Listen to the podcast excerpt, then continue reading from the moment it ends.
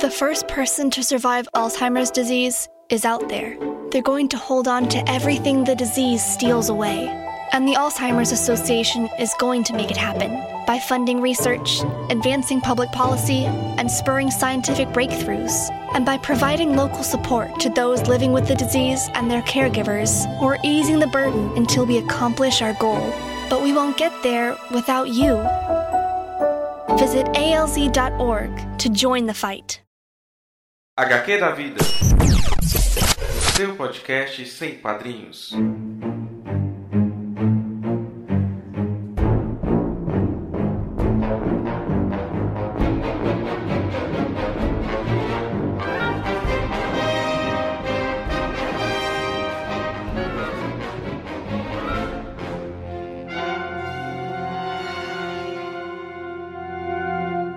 Olá pessoal, aqui é Dan Carreiro. E eu já nem sei mais quem sou. Mentira, sou Sidney Andrade. Pessoal, a gente tá fazendo isso porque a gente gravou a entrada umas 10 vezes. Mas a gente está com o nosso 11 HQ da vida.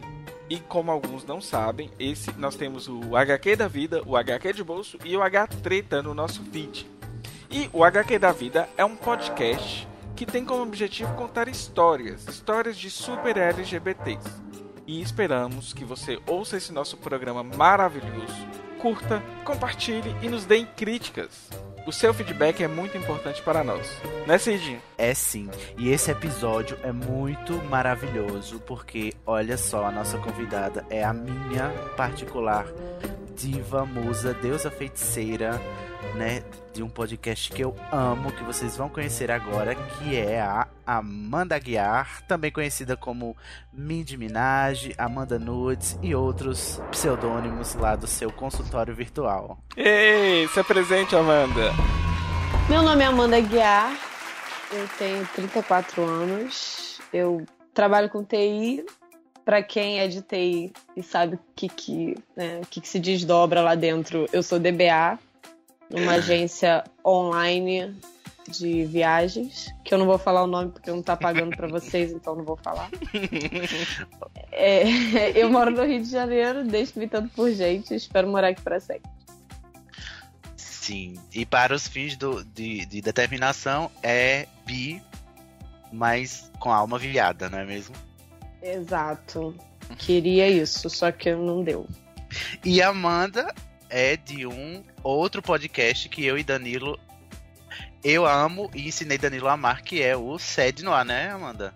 Fala Exato, daí. que é o Sede do Ar. Do ar não, no ar. é do ar, que... do ar ou com ar? É. É do ar, do ar, subir, subir. Não. Ele é o. É o antigo Sede no Ar. E agora é seu alívio no divã. Hum. O nome completo dele. Maravilhoso. E, nome e sobrenome, maravilhoso. Exato. Explique para os ouvintes e como que, que é esse programa em, em síntese, uma síntese rapidão. É, esse programa é um programa de comédia, mas na verdade a gente consegue aprofundar alguns assuntos. Mas ele basicamente é um programa de comédia onde as pessoas mandam barras de vida pra gente, né? Desde problemas profissionais a problemas anais, problemas. Principalmente né, anais. Famílias, exatamente. Problemas, né, sei lá, de, de doenças Isso. ginecológicas, de tudo. Exato, Mas a gente. E aí a gente tenta aconselhar, ou pelo menos fazer a pessoa rir da própria barra de vida, porque sabe que barra de vida todo mundo tem.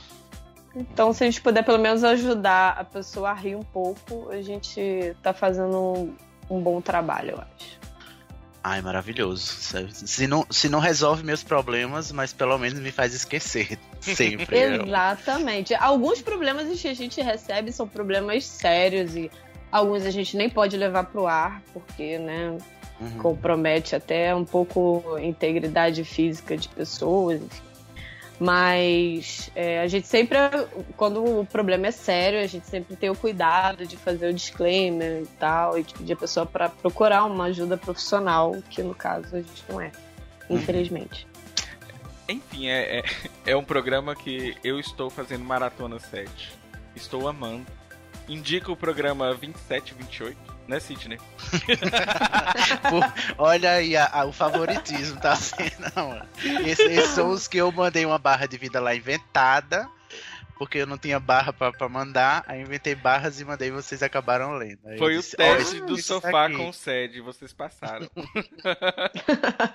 Não, mas a gente, a gente recebe muita barra inventada. Que a gente sabe que é inventada, né?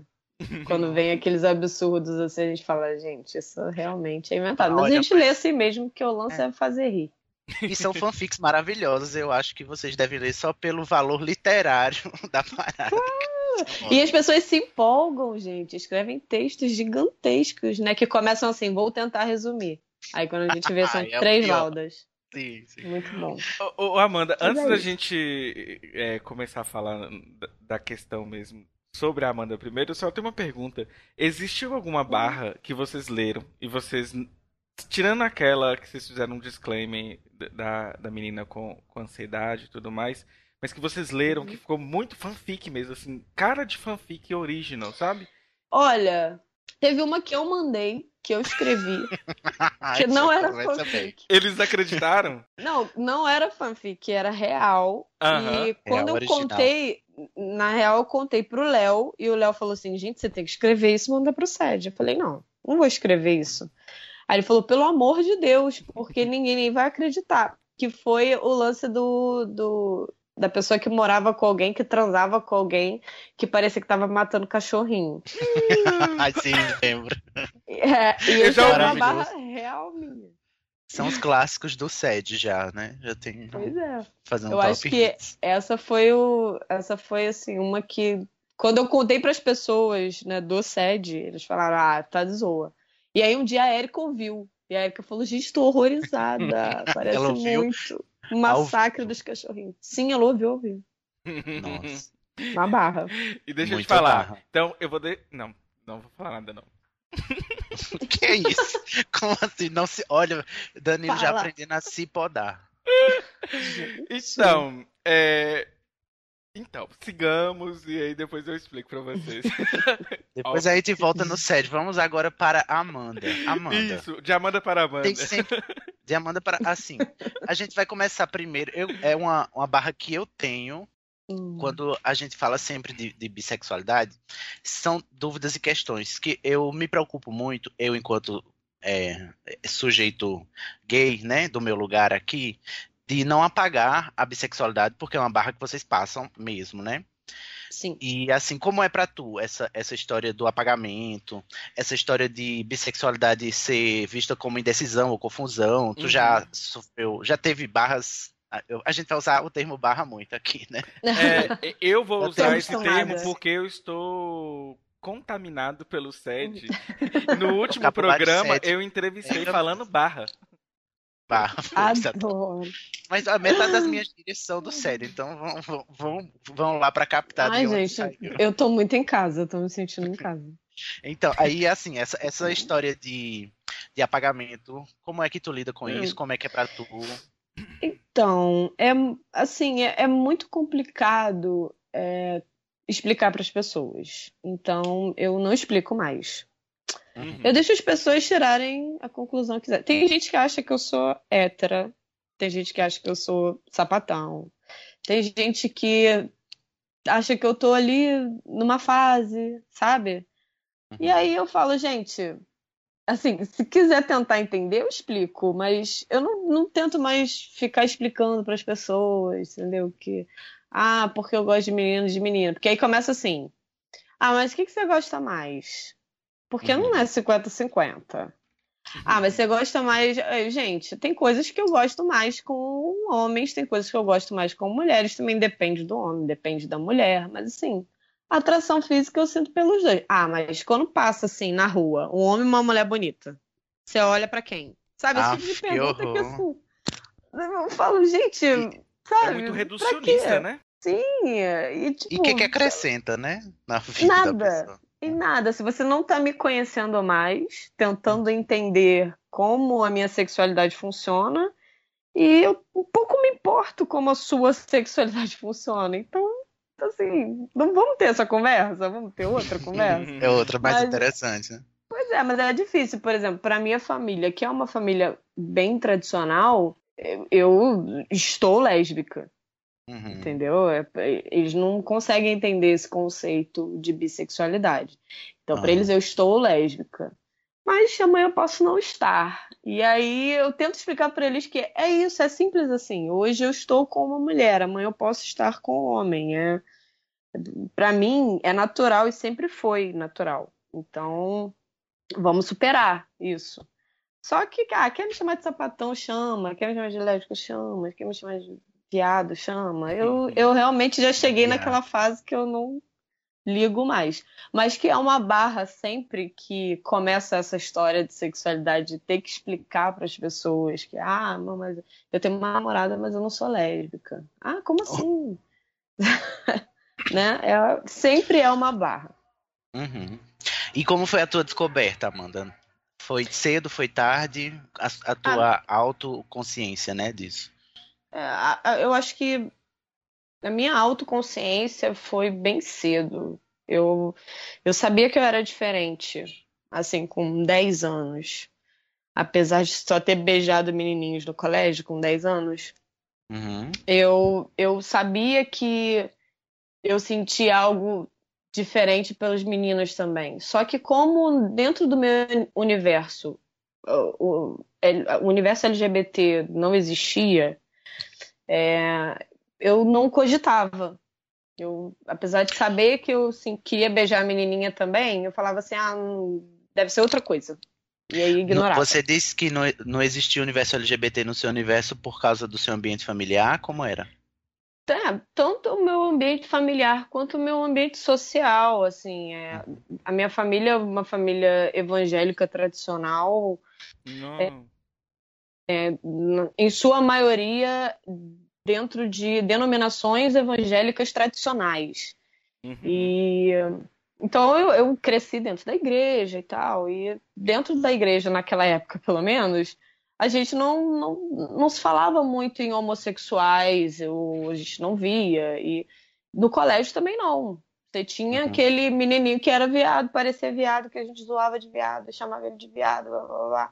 Mas é, não era uma coisa assim que, que, sei lá, que gritava na nossa cara. Então não se falava sobre isso. Né? Essa uhum. é a verdade. Na minha época a gente não falava sobre homossexualidade e eu era muito blindada dentro de casa também, assim, eu não passei, eu nasci em 83, que era uma época, foi uma época de né, explosão boom de AIDS, então se falava muito sobre isso no mundo, uhum. mas eu fui muito blindada dentro da minha família, então eu não, não absorvi nada disso crescendo. Não né? chegou até você, né? Não, não chegou até mim. Então, para mim, não era uma coisa. Era uma coisa natural, mas era uma coisa que eu não queria explorar porque eu não entendia. Era bem isso, assim. Eu não, como eu não tinha entendimento daquilo, como muitas coisas que a gente faz na adolescência, né? Que a gente não Sim. tem muito entendimento, a gente vai deixando pro lado e aí quando vai batendo 16, 17 anos é que a gente quer explorar tudo. Uhum. Mas foi, foi, mais ou menos nessa época. Que você começou a, a, a. Eu digo, eu falo essa palavra, as pessoas digam. Você começou a exercer a profissão.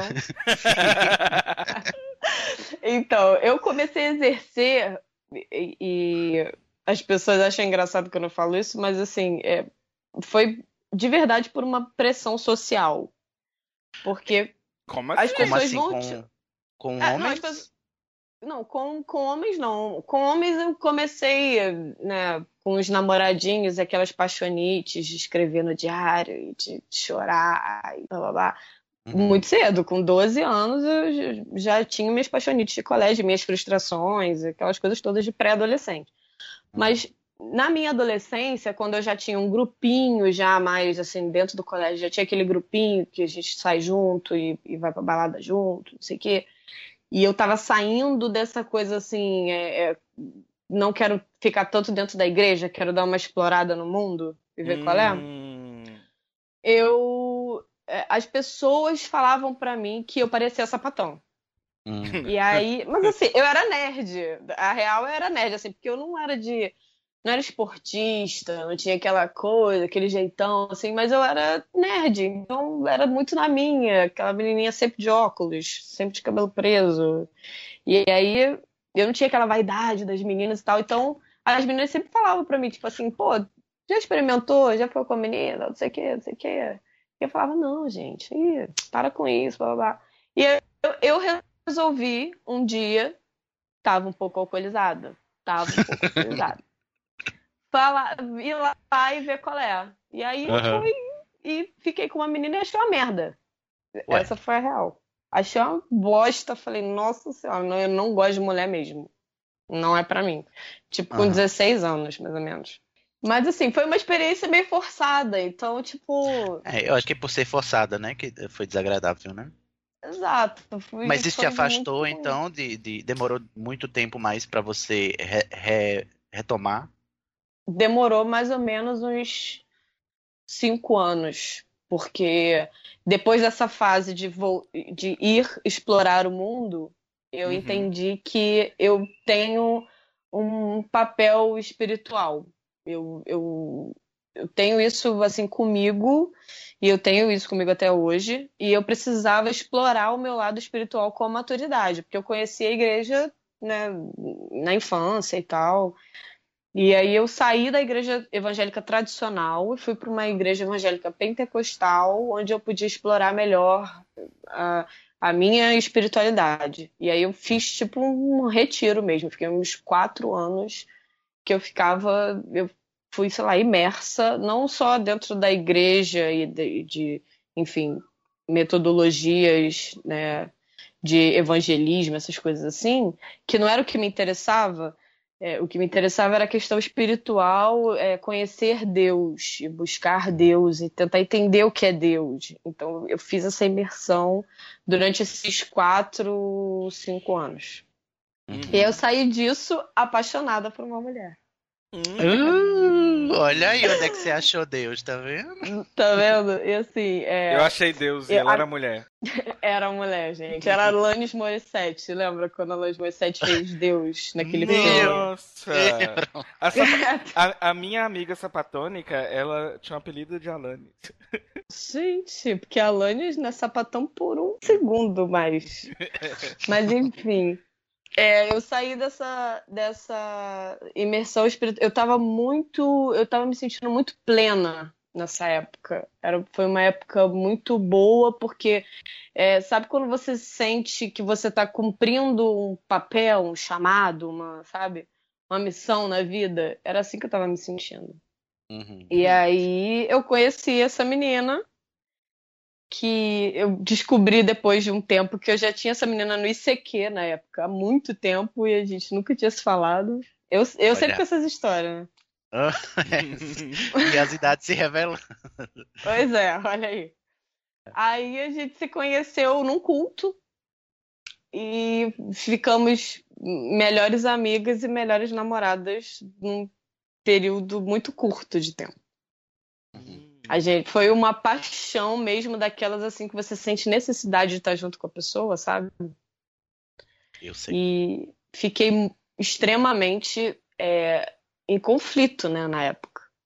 Que ao mesmo tempo que eu queria estar com ela, tinha a questão da religião também. Dizendo que não era pra estar. Dizendo que não era. Uhum. E assim, jogando na minha cara o tempo todo. Então eu ia pra igreja e eu sofria dentro da igreja, porque o que a gente tinha era escondido, óbvio. Uhum. Acho que a única pessoa que, assim, eu não consegui esconder foi da minha mãe na época, porque mãe é mãe, né? Ela mãe tem superpoderes, olhou. Né? Pois é. Mãe olhou e falou assim: claramente essa menina tá apaixonada por você e você é apaixonado por essa menina. Mas é, a gente. E aí o que, que aconteceu? Como que, como que aconteceu da gente se separar? A mãe dessa menina frequentava muito esses. Gente, dentro do meio evangélico tem uma, uma, um jargão que a gente fala profetada, né? Que é um. Profeta. Os caras que se denominam profetas, e aí ele vai lá, ele te ora, e aí ele te entrega um recado de Deus. Uhum. que, é, que é o maior charlatanismo bizarro que existe dentro da igreja evangélica, mais do que pedir dinheiro. Uhum. essa porra, porque nego quer mais ego do que dinheiro ali dentro. Hum.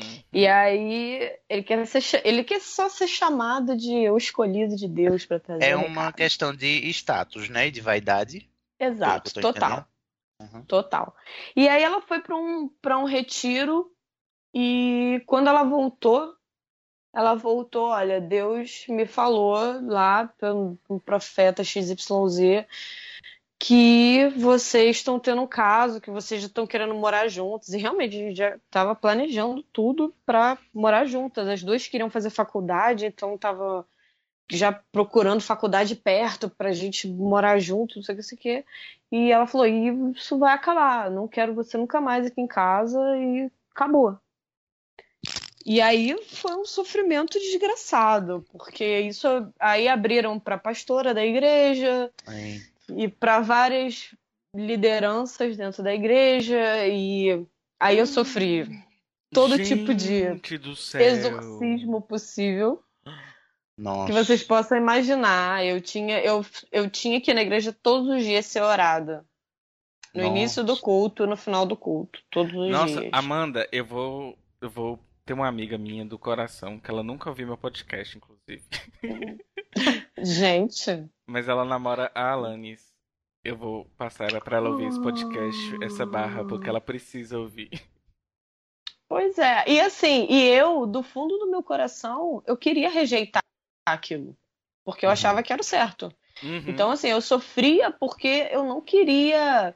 É, é, não, é- não era nem mais porque eu queria ficar com ela. Eu pensava sempre assim: o meu amor por Deus é muito maior do que o meu amor por ela.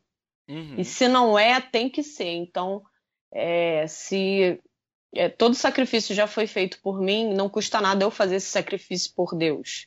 Então, eu vou terminar tudo com ela e vou ignorar esse sentimento para sempre. Só que as coisas não acontecem assim, né? A gente não É, ignora. se fosse tão fácil, né? Assim. Pois é.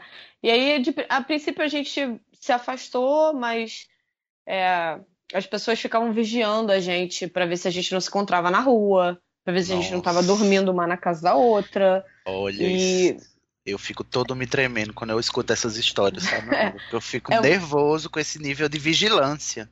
É muito bizarro. É E assim, de todo mundo, é, porque depois que descobriram a gente, descobriram outros casais dentro da igreja. Nossa. Que ninguém sabia. E aí, a gente meio que tirou todo mundo do armário, sabe? Todo mundo saiu corrido do armário, todas as baratas voando desse armário. Pois é, e de todo mundo, eu fui a que fui menos humilhada. Nossa. De verdade, porque eu ouvi cada história, assim, de gente que, sabe, que você. Quando você está dentro da igreja, você olha a sua liderança como uma autoridade espiritual. Uhum. Então ela é uma pessoa importante para você. E você ouvir de uma pessoa importante, tipo, é, tô muito decepcionada com você. Eu não- nunca pensei que você fosse fazer isso, sabe? É uma coisa que machuca. É como se você estivesse ouvindo do seu pai e da sua mãe, sabe? Claro. Então é, é muito frustrante. Então eu sofri muito até que um dia eu falei assim, não é possível. Eu já tô nesse processo há um ano e meio, já- eram quase dois anos já.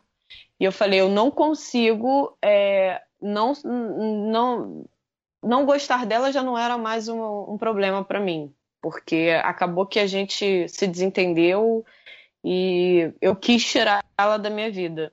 Hum. Mas aquela experiência abriu os meus olhos para para eu me descobrir e falar, gente, não é só ela, poderia ter sido outra qualquer. Como que eu ignorei esse sentimento durante tanto tempo, né? E aí eu acabei me afastando da igreja porque eu fiquei com aquela aquela letra escarlate, né, aquele S de sapatão na, na camisa Chicante. Aham. chicante. E aí eu falei, eu não, não quero viver essa perseguição para sempre. E, e era isso que ia acontecer. As pessoas iam ficar tomando conta da minha vida para sempre para saber se eu não tô caindo, sabe? Uhum. Como eles dizem. No caso, isso fez te, te fez afastar dessas pessoas e, e te afastou também, é, porque você disse que mesmo depois de toda essa pressão, você não, não conseguiu negar, né, o fato de que você é, sentia atração por mulheres também. Mas isso, essa pressão toda acabou te afastando de procurar, é, ou mesmo de alimentar o teu lado, né? Porque, assim, a gente fala de bissexualidade e vem aquela, toda aquela história também. É outra, outra barra que eu sempre pergunto aos, aos bissexuais que eu conheço, que é o fato de que é, muitos gays, homens ou mulheres, né? É, gays ou, ou lésbicas, acabam acusando os bissexuais, é até um tipo de bifobia, né, de terem um privilégio de poderem passar por héteros, né? Porque uhum. eles, né, é, gostam das duas coisas. E quando for conveniente, eu acho isso muito reducionista, mas eu queria saber de tu, a partir dessa tua perspectiva de, de dessa pressão religiosa, né? De que você estava passando por esse trauma e é claro que você também sentia atração por homens e se isso acabou não contribuindo para que você fosse levada mais para privilegiar esse, essa atração do que e, e, negar a atração que você sente por mulheres. Não, é, é assim, seria imprudente e mentiroso eu dizer para você que não. Eu totalmente falei, não, agora que passou essa fase na minha vida, que na, na, na realidade a fase que eu digo, não a fase bissexual ou lésbica, ou como eu estava me sentindo no momento, mas essa fase de paixonite e exorcismo e essas coisas todas muito intensas, que eu larguei tudo para trás, eu falei, agora eu quero paz. E para eu ter paz, eu preciso não ter mais esse tipo de relacionamento por um tempo. Então eu fiquei por um bom tempo, porque eu tava. Eu parei de ignorar que eu sentia atração por uhum. mulheres para mim, mas para as pessoas não. Ô, ô, Amanda, uma coisa que eu tô tentando entender de, dentro dessa barra sua dessa época, que é o seguinte, é, nesse momento que tava a igreja, essa vigilância, os rituais de, de exorcismo, é, em, em, brincadeira, mas é, tem umas, umas, rezas, umas orações no caso dos, dos protestantes.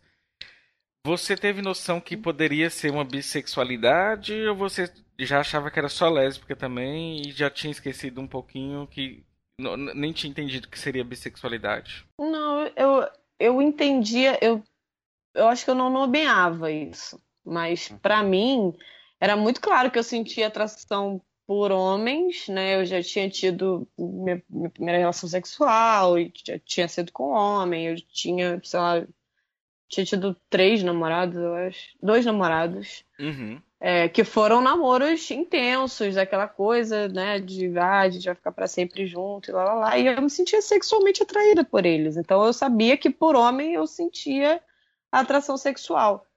Com ela, eu descobri que eu sentia atração sexual também por mulheres. Uhum. E, e, é diferente, por exemplo, a gente estava brincando antes da gravação, falando um pouco, falando da Lê, né? Que eu falei que a Lê fala assim, ah às vezes acontece, gata. Então, esse às vezes acontece, gata, é uma coisa que toda pessoa que é muito sexual, ela tem. Uhum. Entendeu? Ela vai beijar homem, vai beijar mulher, vai beijar quem for, porque pra beijo na boca é bom. Ponto. É, e, e, beijo na boca é bom. Sim, você, sim, sim. independente de você tá querendo transar com a pessoa, você beijar na boca é bom e ponto. Eu fui, fui numa festa na semana passada, olha o parênteses gigante. Fui numa festa na semana passada em Brasília que eu beijei uns 75 viados. Porque beijo na boca é bom. De nenhum era eu. Oh, estou olha, arrasado. Olha aí, tá vendo? Vou atrás de você, bicha, me aguarde. Oh. Então, assim, isso, isso para mim é, é, uma coisa de pessoa que é sexual. Eu como, como uma pessoa. Você come? Como mesmo. Come? Como. como uma pessoa. Como, como duas até. É, como, como pessoa sexual, eu entendo isso. Só que uhum. eu, você ter tesão em mulher, eu descobri com 21 anos com essa menina, que eu, eu não queria beijar ela, eu queria comer ela. Então, uhum. tipo, é, é, diferente. Dá para entender então, que é uma, a diferença, né? Pois é, e aí eu come... nessa, nessa fase pós ela, eu fiquei meio assim, tipo, não, agora eu vou fazer a hétero mesmo, eu não vou, não vou mais me envolver com mulher porque vai me dar muito, muito conflito, muita dor de cabeça. Não quero. E durou quanto tempo essa fase durou bastante tempo. Eu fiquei. Depois dela, eu tive um namorado, que foi muito rápido esse namoro, sei lá, um... que já era uma coisa do tipo assim, ai, ah, quero me reafirmar, vamos ver se eu ainda gosto de homem mesmo. Uhum. E aí eu... cola, né? e a gente ficou. Era um teste. Pois é, era um teste, mas acabou que foi com uma pessoa maravilhosa, que foi importantíssima na minha vida. E que mudou a minha vida em três meses que a gente ficou junto. Olha. E hum. depois disso eu fiquei mais um ano sozinha e aí encontrei o homem da minha vida. Maravilhoso. Assim? Quem é essa pessoa? Conta pra nós. Meu... Então, só que o homem da minha vida, na época eu tinha 22 anos, ele tinha 18. Eita. E era. E assim, eu fiquei muito apaixonada, mas eu falei, eu nunca vou ficar com um menino de 18 anos, gente. Olha pra minha cara. Sou muito madura. Sou muito madura com 22 anos. Essa criança cheirando a leite. Né? Sai daqui. Não vou, mas era um deus grego, uma pessoa incrível, um homem lindo, gigante, com um braço que parecia uma perna um olho verde, um cabelo grande. Ai, para. Queria aquele homem de qualquer jeito. Que para. E aí... a gente tá querendo agora, né? Pois é. é. Não, mas agora ele tá gordo. Agora acabou essa fase. Gostosa. Porque eu sou assim, eu engordo as pessoas. Pode ver foto antiga da Erika e foto dela agora. Que eu engordo oh, Denúncias. É. E aí, eu falei, cara, eu quero ser homem pra sempre esse aqui é meu para sempre. Só que eu precisava falar para ele que eu era bissexual. Uhum. Tipo, isso era uma coisa que é, eu enrolei, sei lá, uns dois anos para falar. E aí eu falei, e ele falou: Olha, por mim não tem problema nenhum. Eu, né? Se você gosta de homem, gosta de mulher, não me importa. Me importa você gostar de mim. Né? Uhum. Você me amar. O resto, para mim, não importa. Não tem problema nenhum com isso. E aí eu contei até a minha história com a menina pra ele. Ele conheceu a menina e tal. E tem mais umas 200 histórias doidas. Dá pra gente fazer outro programa. o lado B aqui. O lado B.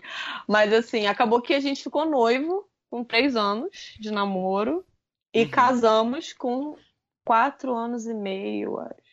Ah, é esse que é o, o Alcântara? Exata, exatamente, da onde Do vem o sobrenome. Ah. Pois é, e aí a gente ficou casado seis anos. Menino, depois de seis muito anos. Muito tempo. Acabou. Vocês ficaram pois dez é. anos juntos, então? A gente ficou dez anos juntos. O homem da Só que a gente. Mesmo. É, e aí ele tinha. É, a gente conversava muito sobre sobre essa questão da bissexualidade, porque mexe muito com a cabeça do homem hétero também, né? Uhum, uhum. E aí, quando a gente já não tava mais muito legal, ele começou a mandar umas letras para mim do tipo, ah, se você quiser ficar com mulher também, não tem problema não. No caso, era um relacionamento é, fechado, então, não era? Não, a gente tinha um relacionamento semi-aberto, vamos dizer assim, porque a gente teve uma fase separada é, uhum. por causa de trabalho. Ele trabalhava em São Paulo, eu trabalhava viajando, então a gente teve uma conversa muito franca para fa falar: olha, vamos fazer o seguinte: se acontecer, deixa onde aconteceu. E não vamos deixar isso influenciar na gente. E a gente, a gente nunca falou sobre, sobre isso, sobre que se a gente ficou, se a gente não ficou. Uhum. A gente não fala sobre isso. Então, é, a, a gente, eu digo a gente não fala porque a, hoje a gente é amigo pra caramba. Ele é meu amigão, assim. Ai, que ótimo. Então, quando a gente terminou, é, logo depois que a gente terminou, assim, uns três meses depois que a gente terminou, eu conheci a Érica.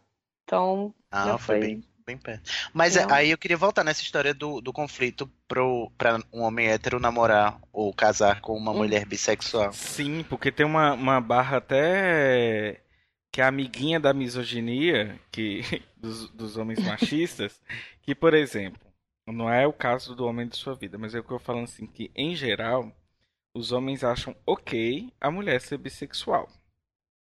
Hum. E, não, existem duas situações. Os homens acham ok a mulher ser bissexual, podem trazer mulherzinhas para fazer homenagem e tudo mais, mas não pode trazer homem.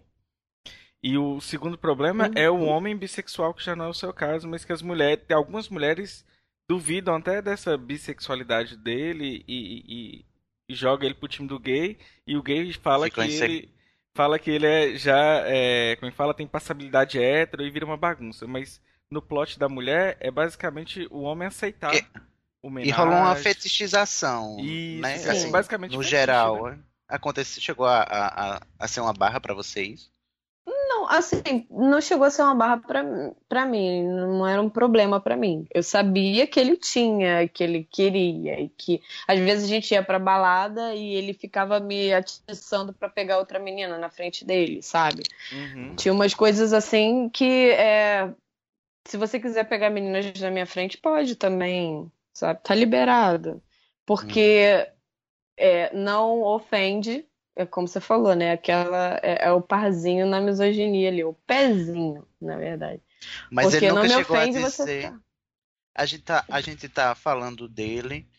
Vai parecer que é direcionado e pessoal, não. Mas assim, é porque é interessante perceber que é, aparentemente ele nunca chegou pra você e disse você pode ficar com, com outros homens na minha frente.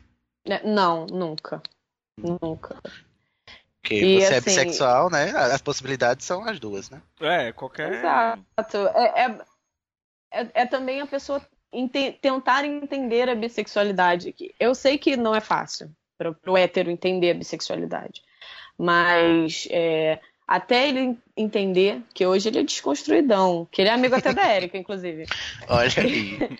E, e hoje ele entende, é claro, esse mundo, até porque a gente convive nesse mundo. Na época, para mim, também era difícil, porque eu não tinha contato com, com LGBTs na minha vida, não, não tinha referências, não tinha imersão.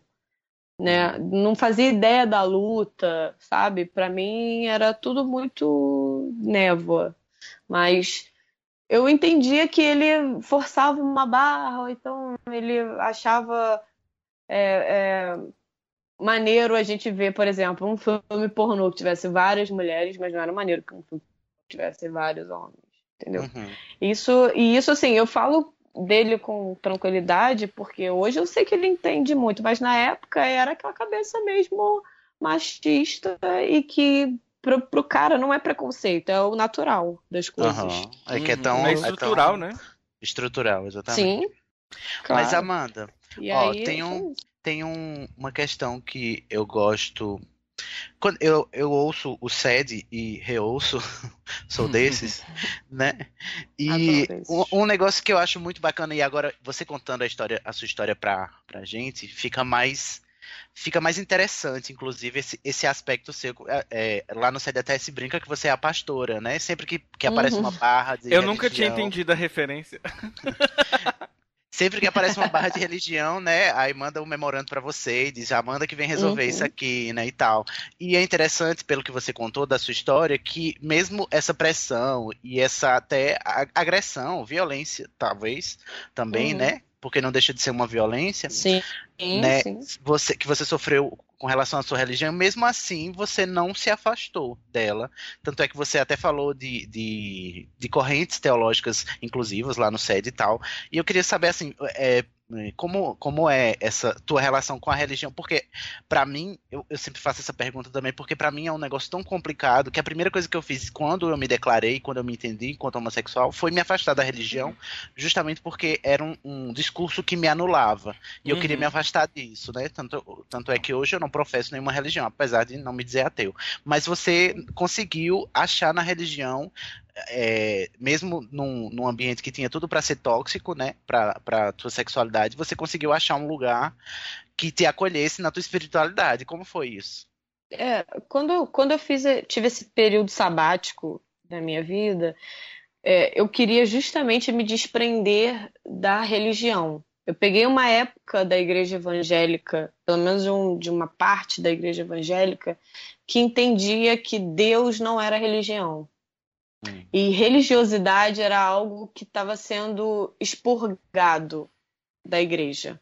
Não, não vamos ser religiosos, gente. Se a gente não usa um short curto dentro da igreja, por que, que a gente vai usar um short curto na rua? Já que Deus está na igreja e Deus também está na rua.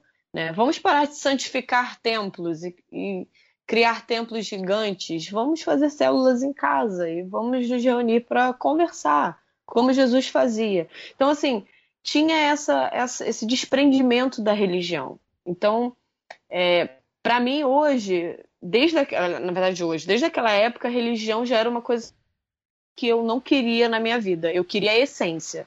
Queria entender a uhum. essência. Queria é, Deus é, como meu amigo e não como um Deus todo-poderoso que tá lá pronto para me é. jogar no inferno e tal. Tua, tua ênfase, teu foco era, tua preocupação era tua espiritualidade, né? Mais do Exatamente.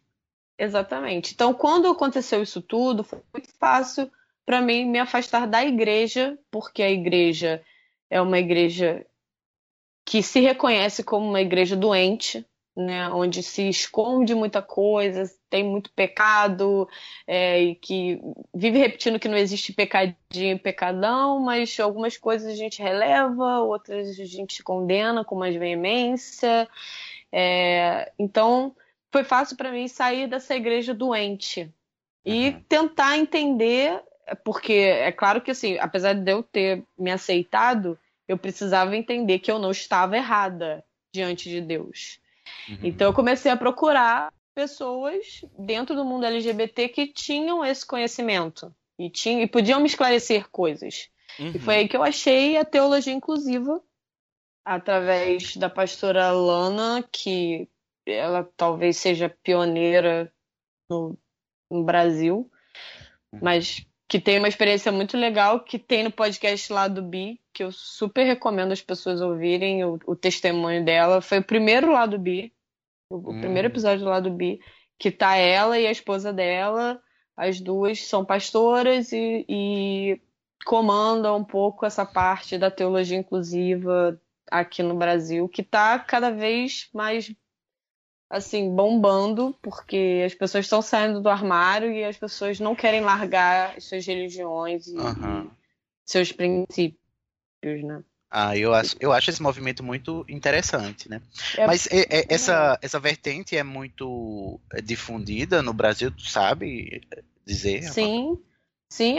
Assim, hoje, basicamente São Paulo e Rio, você tem alguns, algumas igrejas mesmo, que tem essa, essa, essa teologia como doutrina. Mas no restante do Brasil, eles trabalham mais com célula, né? Que é, você tem os líderes de célula e eles se reúnem em casa mesmo. E aí, ah. geralmente não é domingo, é dia de semana, para domingo é mais uma coisa para você estar com a família, eles valorizam muito, assim, tipo, não é para ficar enfurnado dentro da igreja, é para, né? Você precisa influenciar as pessoas. Você não vai influenciar ninguém sentado no banco da igreja. então, assim, é, é uma coisa é que é mais orgânica, né? Então, Parece ser é... menos impositiva, né? Menos autoritária. Não, é total. É, é daquele tipo de pessoa que você que, que vai pregar para você toda tatuada e toda e, e hétero, tá? Todo tatuada, todo cheio de piercing, não sei o que. Você fala, nossa, você é evangélico? Ah, por quê? Só porque eu aparento, né? Sei lá, sou é esquisita, é... não posso ser evangélica. Tem... Olha aí, olha o, cri... o clichê invertido, né? é, exato. Então é, é, foi muito bacana ter esse suporte, assim, você se achar. E eu me achei mesmo. Eu tirei todas as minhas dúvidas, eu fiquei infernizando, num bom sentido, a vida de alguns pastores e alguns líderes que eu fui encontrando na internet para tirar todas as minhas dúvidas em relação à Bíblia, em relação à, à, à doutrina deles, o que eles pregavam, o que eles ensinavam, porque que até hoje todas as igrejas têm esse conflito ainda, as igrejas cristãs, né? E te, é, então, tu sabe dizer, tu sabe dizer assim, qual é a diferença básica para que que possibilita esse tipo de, interpre, de interpretação da, da doutrina ou da, da Bíblia, porque são igrejas evangélicas, né? Então eu, eu, suponho que a Bíblia seja a mesma, não é? Sim. Então, é, é qual é o tipo de abertura que existe para que essa interpretação seja possível nessa, nessa teoria inclusiva que nas outras não acontece? É, o, o lance é que quem está aberto para para tentar entender é, a, as verdades espirituais que estão escritas na Bíblia, para quem acredita, é, entende que existem coisas que foram modificadas, existem palavras, por exemplo, como a palavra homossexualismo ou homossexualidade ou homossexual, que não existia nem na época que a Bíblia foi escrita. E, e tem essa palavra hoje né, em qualquer Bíblia cristã que você pegar. Então você sabe ah. que isso foi modificado, isso foi uhum. alterado. Então quando você começa a pegar do original e começa a traduzir, você entende que é, foi bem, é, vamos dizer assim, a Igreja Católica ela conseguiu fazer uma versão, é, é vamos dizer assim, fechada para o objetivo dela na época, que era hum. Escravizar pessoas. Uhum. Então, ela, como ela não queria que o homossexualismo fosse uma verdade, ela incluiu coisas que não, não estão na, na, na versão real, ou pelo menos estão de uma outra forma. Que quando você interpreta a versão real, você fala assim, nossa, não, não tem condenação nenhuma aqui. É, que, na verdade, a, a, Bíblia sempre serviu a propósitos não religiosos, né? Sim, sempre. E, e acho engraçado que ela mesma, ela mesma se, se tenta se afastar disso porque ela mesma fala o tempo inteiro que a, a letra mata e o espírito vivifica. Então, ou você segue é, aquilo que você entende como realidade espiritual para você, ou você começa a, a, realmente, como está tudo escrito na Bíblia, tipo, a mulher menstruada tem que ficar longe das pessoas. É, sei lá. É, esse tipo de regra. Não coma que... carne. Regras estapafúrdias hoje em dia, né? Não Exatamente. misture dois, mais de dois tipos de tecidos. Isso, exato. Então, assim, ou você segue ao pé da letra e não vive, ou você tenta entender que existe uma verdade espiritual por trás daquilo ali. Tem Para aquela, além daquelas palavras. Tem, tem, aquela parte lá de Levíticos mesmo, que acho que não se deitarás com, com outro homem como se fosse mulher. E eu falei, quem diz que eu trepo igual mulher? Mas, gente, nem eu trepo igual mulher. Responde. Aí eu falei assim, não tô pecando não, porque eu não deito igual mulher, querida. Pode é. ter certeza, estou Tô, é. tô, dentro do protocolo seus aí, eu dentro igual macho. Algumas pessoas falam -se que até que essa passagem fala sobre mais sobre sexo anal do que sobre ah. homossexualidade. É, é, é mas você vai perguntar para qualquer pastor aí, né? pode dar o cu? Pode. pode. Dentro do casamento. A gente aprendeu no certo que, que todas as religiões permitem, né? Claro. Gente, a porta de trás é a primeira porta. Está liberada para Ai, ai, mas eu gostei. Engraçado, né? Que, que quando nós te convidamos para poder é, dar, dar o seu relato aqui, eu não, não tinha imaginado, em momento nenhum, te ouvindo no, no SED, que eu iria falar de religiosidade. Não... Tá vendo? Tu tá ouvindo o que ele tá e dizendo, de... né, mano? Tá ali chamando e de, de cujo. Olha. Você me respeita que eu sou uma pastora. Olha. pastora, Respeita a minha pastora história. Sede. Respeita a minha história. Que eu sou de 1983. Maravilhoso. Ah, é. Amanda. É. Antes do Cid fazer uma pergunta séria, eu também não sabia ah. que você era de 1983, viu?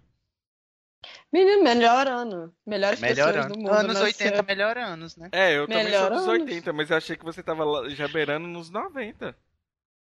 Viado. Viado, não fala isso. Como? Nascer nos anos 90 é meio heresia pra quem nasceu nos anos 80. Não, ah, até 89 tá tudo bem. Tá eu respeito. É. Não, eu te imaginei mais ou menos isso, porque eu sou de 88. Imaginei que, que você seria mais ou menos da minha idade. Ah, mas todo mundo me dá 27 anos. Não, pois é. 27 anos é a minha é idade mesmo. oficial, viu? Ah, oficial. é? A minha também. Uhum. Mais ou menos. 27 desde que nasci, é. me cuido mais que o diabo. mais que o diabo. Quero todos desabrigados. eu, ó, ah, eu acho que a última pergunta pra gente já encaminhar pro final é que você mencionou uma tal de Érica várias vezes. Quem é essa menina? Quem é essa menina? Érica, Érica, me beija também. Um beijo, Érica. Conta aí ouvintes, como é que Érica apareceu. Rapidão, ouvintes, a gente já sabe quem é Érica, a gente tá brincando. Ouçam tá sete. Ouçam gente, sete. Érica. Tem como ignorar a Érica na vida, não é mesmo, amor? Ouçam o Érica Smalltalk, porque eu preciso de dinheiro pra pagar o leite das crianças. e é de lá que vem. Fica aí o jabá. É... Então, né, Érica, eu tinha falado pra vocês que na faculdade, na, naquela época lá, encontrei o homem da minha vida e depois encontrei a mulher da minha vida. Oh, Hum. coraçãozinho com a mão. Quando a bucetinha com a mão. Você tinha com a mão. Então, Érica, a gente se conheceu nas internet da vida, né? A gente, Tem uma eu já história, ouvia, tem uma história de stalk aí, não tem? Eu tô Pois sabendo. é. Eu já ouvia Érica, sei lá, desde acho que antes do SED eu já tinha do SED, ó, dos seriadores dessa Cash. Eu já, já tinha ouvido a Érica em algum outro podcast. E aí é, acabei caindo nessa Cash com a Camis, que é, é muito engraçada. Ai, E a Camis, maravilhosa. se- Cami, se tu estiver ouvindo também, um beijo, sua linda. Sou seu fã desde Fringe. Desde Fringe, né? Eu odeio Fringe. É, Não. Olha cá. Você não. Olha. Não brinca Não, comigo, olha, garota. Não acabe com Eu essa não- recepção. é, pois é, então, eu adoro Fringe. É, Ah, Aí, pode. aí eu, eu ouvia muito o SA Cash, com, na época era só a Camis e a Érica, porque o Léo tinha ido fazer intercâmbio, aí ele ficou um, um ano sem gravar, né? Uhum. Aí depois conheci o Léo e tal, e gostava muito deles, assim, falava, caraca, eu preciso muito ser amiga dessas pessoas, de alguma forma. Porque eles são maravilhosos, eu acho que a gente super se daria bem. Mas nunca aconteceu. Uhum. Mas eu tinha, né, as redes sociais e tal, e dava umas, umas cutucadas na Erika de vez em quando, ela meio que me ignorava completamente. E aí eu desisti. E depois, né, fiquei. Eu tava comprometida, como eu falei, né, casei e tal. E aí a gente nunca se falou, até que depois que eu já tinha me separado, uns meses depois de eu me separar, Uhum. eu consegui falar com ela através do grupo dos seriadores. Fui brincar com ela no, no desafio do balde de gelo, na, no, no Icebook Challenge. E, e ela me adicionou no Facebook. No dia seguinte me mandou um bom dia, que né, me fez abrir um sorriso de orelha a orelha, porque eu nunca tinha conseguido chamar a atenção dessa mulher por nada. E aí a gente começou a, a conversar pelo, pelo WhatsApp, se conhecer, a, a princípio pelo Facebook, depois pelo WhatsApp. E eu queria muito encontrar com ela. Eu já estava bastante envolvida, assim, com, com, sabe, uma feliceta horrorosa que eu precisava encontrar com ela. E ela esquivando, falando, não, eu, porque eu vou viajar e tal. Aí quando eu voltar de viagem a gente se vê, porque eu tô preparando as coisas. E ela ia ficar 25 dias na Europa, mais ou menos. E eu falei, nossa, cara, a gente podia se ver antes, mas whatever. E aí eu, a gente ficou se falando, mesmo ela na Uhum. Europa, mesmo com o fuso horário todo louco, eu tava saindo do trabalho, ela tava indo dormir, a gente ficava se falando. E ela falando assim, ah, pra mim você já é minha namorada, não sei o quê. Ai, que gracinha. Ai. É, toda fofa, porque a Erika, ela só é aquela bitch no programa, mas fora do programa ela é toda fofa. É, é, sim, eu não ia falar isso, não, mas é só no programa. É, Brincadeira, É. mas você ela é toma uma. cuidado que Érica. Ela é a bitch que todo mundo ama, você acredita? Eu acho que todo Ai. mundo manda, né? É, é, Eu já vi, eu- pelo menos eu tô no, no 16 e já ouvi o 27, o 28, o 43 e o 52 e o 53, mas. Nossa, gente, decorou, Amanda. Tá anotando, né? gente. é, Tá Eu vou que fazer o um checklist aqui. pessoas. Vou fazer um checklist aqui pra você ir marcando pra mim. O que, que você mas, já os ma- gatos. mas as pessoas têm uns feedbacks. É, é que ela é a bitch que todo mundo quer amar. É mais ou menos Mas isso é verdade. Ela, ela é um doce de pessoa. Na, na real, assim, ela é um doce de pessoa. Quero aí- ouvir a história Hum. do primeiro encontro, porque eu sei que tem Então. um troço aí. No dia, no dia que ela falou pra mim assim, estou voltando para o Brasil, falei, então a gente vai se encontrar essa semana. Aí ela, ah, tá bom, mas eu vou chegar cansada, não sei o quê. E na época eu tava de mudança, então cansada tava eu, né? Porque ela tava voltando rica, linda da Europa. E eu tava Uhum. fodida aqui, me mudando de casa. E aí ela falou, pra mim assim, ó, meu voo foi cancelado, entrou a França, entrou em, em greve e eu vou ter que adiar meu voo, vou ter que ir só daqui a, sei lá, três dias, parece. Eu falei, que merda, porque ela vai voltar no sábado, vai estar morta de cansaço e não vai querer me ver no domingo. Oh. E aí eu falei, um cara, lag, então a né? gente. Pois é. E aí eu falei, então a gente vai se ver. Eu não morava mais em Bangu, então eu tinha que ir pra lá pra poder encontrar com ela. E aí eu falei, ah, então a gente só vai se ver daqui a uma semana, né? Ela, não, vamos dar um jeito, a gente vai domingo mesmo se encontrar. Vem pra Bangu que a gente vai se ver. Aí eu falei, ah, ah, demorou. Só que eu, eu realmente tava de mudança, eu falei pra ela, olha só, eu tô de. Do jeito que eu tô aqui, short e camiseta, porque eu tô no inferno de caixa, não sei o que. Ela falou, não, não tem problema nenhum, não sei o que. Aí ela falou pra mim assim, me encontra dentro da loja americana, na Hum. parte de CD. Aí eu falei, tá bom. Aí a gente marcou um horário, eu cheguei lá na parte de CD, olhei pra um lado, olhei pro outro, falei, ué, Ih, desistiu, né? Aí fiquei lá olhando os boxes de série, assim, de repente eu olho pro lado. Tã... Ela tava me olhando, assim, sentada num banquinho, atrás da parada de CD, assim. cara de Érica. Isso mesmo. E eu falei, socorro. Olha, olha com o tipo de pessoa que eu estou me envolvendo. Aí eu fui, me apresentei, não sei o que, ela muito tímida, muito tímida. E eh, pra conseguir fazer a Erika falar, hoje eu não consigo fazer ela calar a boca, mas na- naquele dia, fazer ela falar foi um sacrifício. E ela tinha vontade de viagem agora, queria saber da viagem, me conta, não sei o que, blá, blá, blá. E ela mal conseguia falar, de tão nervosa que ela tava. Mentira. Aí eu falei assim, sério? Érica, Érica, ela, gente, ela se tremia toda, toda. Oh, e eu assim, gente. queria beijar essa mulher. E essa mulher toda se tremendo. Pois é, aí o que, que a gente fez? Vamos andar pelo shopping? Vamos. Aí Ah, entramos história é na maravilhosa. Entramos na Richelieu, que na época ainda era Riachuelo. Não tinha Hoje tirado as vogais ainda. Pois é. E aí eu falei assim, ela falou assim, o que, que a gente vai fazer? Mas ela falou meio que zoando, mas meio que real, meio que convite, né? A gente vai se pegar no provador? Aí eu peguei duas blusas que estavam assim, sei lá, na minha frente, dei uma na mão dela e falei, vamos pro provador. Agora. Uhum. Porque, né, a gente podia se beijar no meio do shopping de Bangu, que a gente ia tomar lampadada na cabeça, com certeza. Uhum. uma barra. Uma barra. E aí entramos no provador, tipo, foi muito engraçado.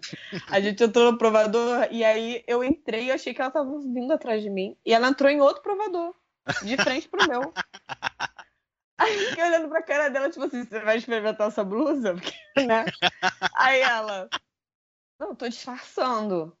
Aí veio ela, tipo assim, Miga, ficou boa essa blusa, não sei o quê. E aí entrou no meu provador. E aí a gente se pegou pra caralho no provador. Gente. E nada de sair. Uma loucura. Uma Uma dica, loucura. eu não sei se vocês loucura. deram essa dica lá no set, mas sempre que eu vou provar roupa na Riachuelo, Hum. eu, eu entro no provador é, para cadeirante. Porque eu tenho que entrar sempre com alguém pra me ajudar a provar, né? Já que eu não enxergo.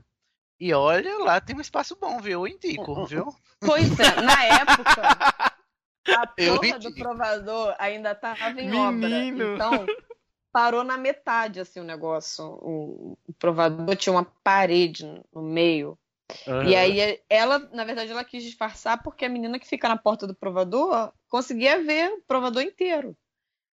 E aí, eu cagando, né? Eu queria só pegar ela. E aí a Tava gente se nem aí. pegou e foi uma loucura dentro da Richo. Depois a gente foi tomar um café como se nada tivesse acontecido. E hoje estão aí sendo o casal mais chipado da podosfera brasileira. Só Olha pra eu entender, é, é- eu não entendi a piada. É Riachuelo, não era Riachuelo nessa época, não? Não, era Riachuelo, agora não é mais. Ah, Que agora a Riachuelo. marca tirou as vogais, Dan. Agora são as consoantes que aparecem no, no- na logo. Gente, Só mas que tem bicha burra, não tô sabendo disso. E eu entro É, na loja agora- direto e não vejo Olha, você isso. vê. Eu tô, olha, tô revoltada aqui, tô cansado de ficar indignado que eu que não enxergo, tô sabendo dessa, dessa coisa. É porque Olha a aí. bicha é pessoa vem burra. aqui. Que bicha Ai, burra. Richelo. Cuidado com a burra. Richelo? Então, é, Rich, é, porque é R-C-L-H-O. É só isso agora. Eu não Né? sei por. Bom, é, amigos Chocada. ouvintes aí que trabalham com marketing e publicidade, me expliquem pra nós qual foi a É, da que real. Por que, que a vogal não me deixa, não me dá vontade de comprar roupa? Exatamente. Quero o que, saber que a vogal atrapalha no desejo de consumo. Exato. Ah, é maravilhoso, Amanda. Eu estou assim emocionado porque Mas, gente. é, eu ouço a voz de vocês há tanto tempo e, ter, tá conversando aqui contigo agora.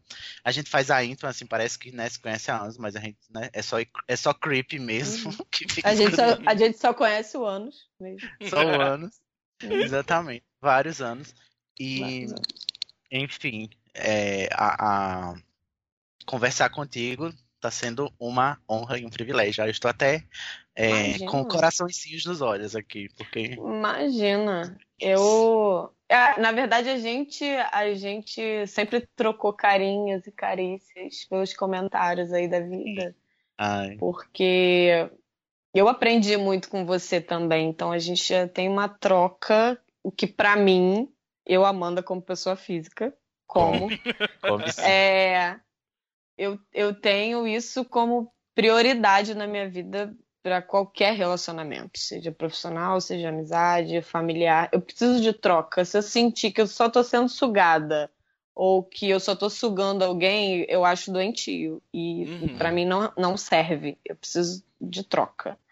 Então a gente já, já tinha essa troca de eu aprender muito com você e você aprender com a gente do SED, a gente se, se construir. Então eu que tô assim, muito lisonjeada de estar aqui. para, eu tô toda arrepiada aqui. Para, vamos, pu- vamos, vamos puxar, puxar aí, Dan, senão a gente fica aqui rasgando seda. Momento super heroína do dia.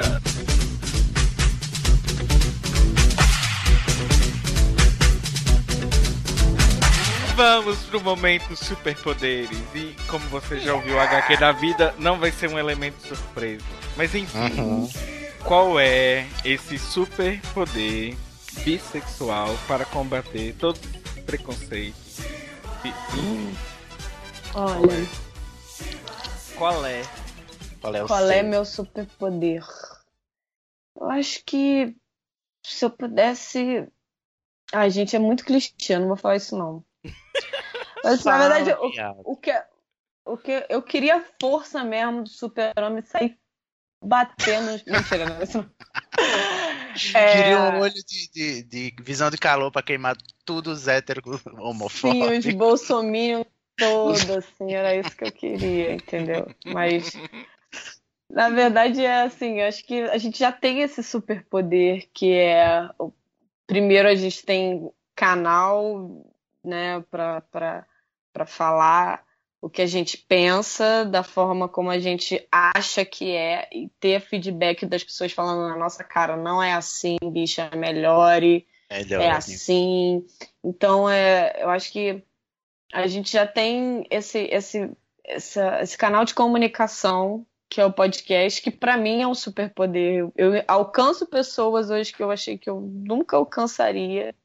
Eu mostrasse para vocês a quantidade de e-mail que eu recebo que as pessoas mandam só para mim por causa dessa questão religiosa, né, para aconselhamento e para direcionamento mesmo, de saber, ah, aqui na minha cidade você conhece alguém que eu posso procurar e tal.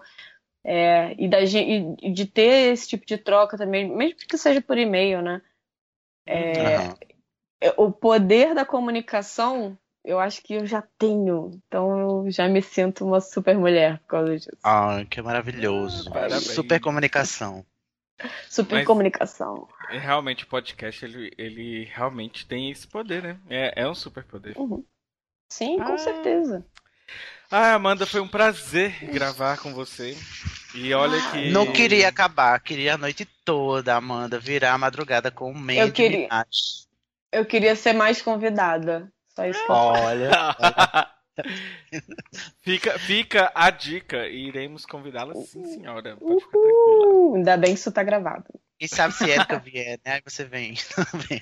É, né? Porque onde vai a corda, vai a caçamba. Pode saber. Mas Não, obrigada a vocês, meninos. Eu tô assim, nossa, apaixonada por vocês dois. Eu quero botar vocês dois num potinho e botar aqui do lado da minha cama pra ficar mordendo a cabeça de vocês. Pulei a Esse cabeça. é o meu carinho. Ai, É, eu não falei qual cabeça, mas Qual cabeça, tá? pode ser a que vocês quiserem. Ok, adorei. Mas, ó, muito obrigado. Eu, eu amei. Eu, na verdade, você é um, um bônus da, da amizade que eu criei com o Sidney, na verdade, né? Que tem um monte de bônus que eu já tive nessa amizade. Eu tô no lucro. É, é um lucro lucríssimo, gente, na é verdade. Só São que às vezes, só que às vezes eu faço a, a, a vingativa sem querer. Eu falo assim, nossa, Sidney, você já viu esse- essa indicação tal? Olha, é uma barra. isso. Amanda, eu vou mandar essa barra pro Sed. Repara. Eu indico as Olha. coisas pra, pra bicha. Aí a bicha faz, lê as coisas, assiste as coisas, aí vai no Facebook e diz: Gente, olha que coisa maravilhosa que eu acabei de ler, que eu acabei de assistir. Sidney, você já Olha. me marca na publicação. Como eu devo Marco lidar? ele, indico que eu pra faço? ele. Só que a indicação era Yeah. dele. Eu, Eu faço indico- isso com ele. Ah, Ai, Não sei lidar. Eu- não se, sei se lidar eu fosse, se fosse a doutora Amanda Nudes aqui pra te falar, ia falar, dá na cara dessa vagabunda. Aprende. marcar uma, marcar uma viagem aí pra Montes Claros pra dar na Pra- cara dela. Mas agora eu estou me vigiando. Toda, toda indicação dele agora eu vou lá. Eu tenho um aplicativo que chama Listograph. Eu lanço Maravilhoso. tudo, tudo que eu. Tudo, tudo de filme que eu vejo, tudo de livro que eu leio, eu lanço lá. E tudo que eu quero ver, eu também lanço lá. Só que aí eu abri uma aba chamada assim, Indicações do Sidney. Nossa. Por quê? Olha Porque a quando ele indicar e eu for ver, Eu e poderia gostar- pensar que é, que é uma grande importância, mas não é só pra ele não me indicar de volta, né? Ah, É porque entendi. Quando eu vejo, eu acho tão legal que eu lembro dele, mas na verdade é porque o meu subconsciente tá falando assim, foi ele que te Enfim, indicou, olha só, a gente já tá lavando roupa suja aqui na frente da convidada, viado. Adoro. Mas enfim, a indicação, Amanda, Sede, foi do Sidney. Estou amando. Estou terminando minha maratona Sede. Estão me acompanhando no trecho Montes Claros, Pirapora, Pirapora, Montes Claros. Está sendo assim prazer conhecê-los e ver as barras. E agora eu tô começando a- conhecer Sebentinho. A Eu quero- mitologia. Eu quero saber do que, é que vai acontecer com a história de Sebentinho. Mas enfim. melhor fanfic que você respeita. Que você internet. fica aí a dica, né? Se quiser saber mais Fica sobre o mesmo. Sebentinho, sede no ar. Sebentinho podia ser transcrito e virar um livro. Com Ah, Já teve certeza. esse plot. Isso, eu vou te falar uma coisa, vou revelar uma coisa aqui que eu nunca falei no site. Ah, Mentira, eu não sei se eu já falei no site. Mas eu sei quem escreveu a história de Sebentinho. Não acredito. Eu Você vai sei. deixar esse cliffhanger aqui, não vai nos revelar. Vou. É isso. Se vocês, me conv... se vocês me convidarem mais 75 vezes, eu revelo. Que absurdo. Já que você, a gente tá É no isso. plot religioso, 70 vezes 7, né? Caraca, zerou a vida agora. É isso. 70 vezes vezes sete. 7 é sempre mais uma vez. Olha estudei aí. escola evangélica, viu? Isso era um, um hino. É mesmo?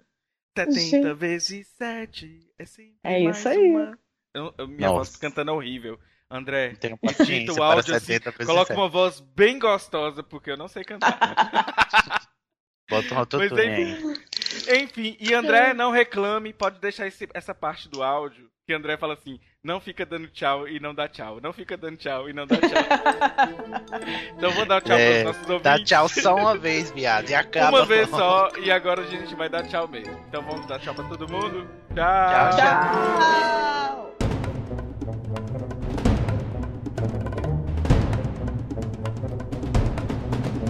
Gente, depois desse tanto de tchau, aquele tchau na porta, aquele beijinho, aquele abraço que nunca quer ir embora. Não quer de jeito nenhum. Fica para sempre. Vamos ser viado para sempre, Amanda. Vamos finalizar o programa. E qual é a dica de hoje, Sidney? Então, a dica de hoje é muito especialzinha, assim, coraçãozinho com a mão. Você tinha com a mão, como diz o pessoal lá do SED. que é a série maravilhosa Grace e Frankie, que voltou na Netflix na sua terceira temporada. E eu confesso que eu estava atrasado, porque eu só tinha assistido a primeira, e já era uma série que aquecia meu coração. E quando eu assisti a- a- a- o primeiro episódio da segunda temporada ainda, que eu voltei a assistir essa semana, nossa, que. Olha, eu fico assim. é, emocionado de ver que tem um pessoal tão sensível, assim, fazendo esse tipo de série que é dramática, mas é cômica, é leve, mas trata de assuntos sérios com responsabilidade e assuntos que as pessoas não, não tratam, viram os olhos, Uhum. né? Falar sobre é, sexualidade na terceira idade e ainda mais homossexualidade também por causa do plot. Tu quer contar o plot? Como é? Não, Não. não, pode continuar. Tá ótimo. É que é, a série trata de é, a Grace e Frank são irmãs, já de idade avançada, que de repente os maridos, respectivos maridos, revelam para elas que eles têm um caso há 20 anos, já, já vem com esse caso, e que finalmente eles decidiram se separar para casarem os, os dois, né? E aí a série é toda focada em como a Grace e a Frank vão lidar com isso daí pra frente. Olha, maravilhoso. Eu recomendo só amor nessa série. Não, e outra coisa, né? Pensar a homossexualidade na terceira idade é, é algo assim, punk, né? E pensar também a sexualidade feminina na terceira idade, que também é trabalhada, né, com, a- com as, com as protagonistas. E, Ah, é uma série só muito, muito um, um adendo aqui, Cid, é que na verdade elas nem eram irmãs, elas nem eram amigas. Elas eram meio que inimigas, porque a Frank é, é- é- tem um estilo diferente da Grace, e- mas enfim, vale a pena São assistir. irmãos. Ai, Eu pensei que eram irmãos. Não, não, são meio que até antipatizavam uma a outra. Rivalizavam, né? Isso. Ah, não fica. Enfim. Mas olha, todo mundo assiste, tá? E Vale dá joinha, dá cinco Ah. estrelas lá. Enfim, de, de- vale a pena assistir essa série e também não pensar só no arco da história delas, no arco da história do- do- de todos ali, que cada um tem um, um, um plot específico. Uma historinha é, uma bonitinha. historinha pra poder contar. E é uma, como é comédia, os episódios são curtos, né? Só Uhum. 30 minutos cada episódio, você mata assim, ó, num piscar. E vamos falar de redes sociais. Estamos em quase todas. Quase. Eita. Ai, Jesus. Vamos lá. Se você quer mandar uma barra de vida aqui, né, né, faz o sede com a gente e manda uma barra de vida, quer mandar sua bronca, sua crítica, seu elogio, envia pra gente no hqdavida@gmail.com. Você quer interagir com a gente no Facebook, você vai lá na nossa fanpage, que é facebook.com/hqdavida. A gente também está no Twitter, que é arroba hqdavida. Também temos o nosso canal no Facebook, no YouTube, onde os nossos podcasts também são publicados. Você pode ouvir por lá também, procurando por HQ da Vida Podcast. Sempre lembrando, muito importante ressaltar que todos os nossos episódios têm transcrição e elas são sempre publicadas no nosso Medium. Você vai lá no Medium e procura por HQ da Vida, arroba HQ da Vida e nos segue lá também. Sem esquecer de nos dar cinco estrelinhas no iTunes pra gente, né, subir e superar essa barra que é estar na podosfera. E seguir a gente no SoundCloud, que é também soundcloud.com barra HQ da Vida. É isso é. aí, pessoal. Temos um programa. Temos sim, maravilhoso. Então é isso. Tchau, tchau. Cheiro!